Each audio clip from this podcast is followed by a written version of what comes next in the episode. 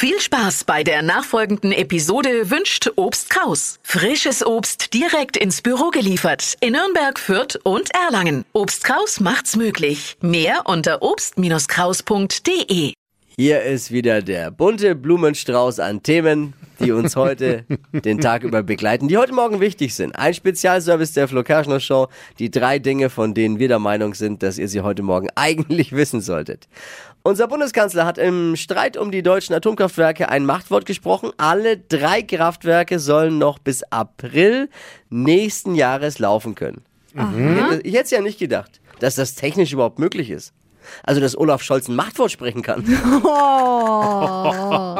Was können wir jetzt daraus schließen? Naja, erstens, Robert Habeck musste gestern ohne Abendbrot ins Bett. Oh ja. Und zweitens, der Parteitag der Grünen vor kurzem war eine komplette Energieverschwendung. Die EU hat sich jetzt auf eine europaweite Frauenquote in Aufsichtsräten geeinigt. Super. Voll gut. Ab 2026 sollen in Führungsgremien von Börsenunternehmen 40% Frauen sitzen. Yay. 40% Frauen, jawohl.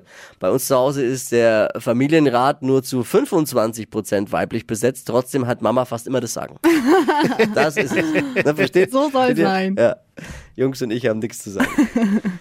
Die Grundschüler in Deutschland können immer schlechter lesen und rechnen. Das sagt der neue IQB-Bildungstrend. Aber gut, man, man muss in der Bachelorvilla ja auch nicht lesen und rechnen können. Ne? Oh.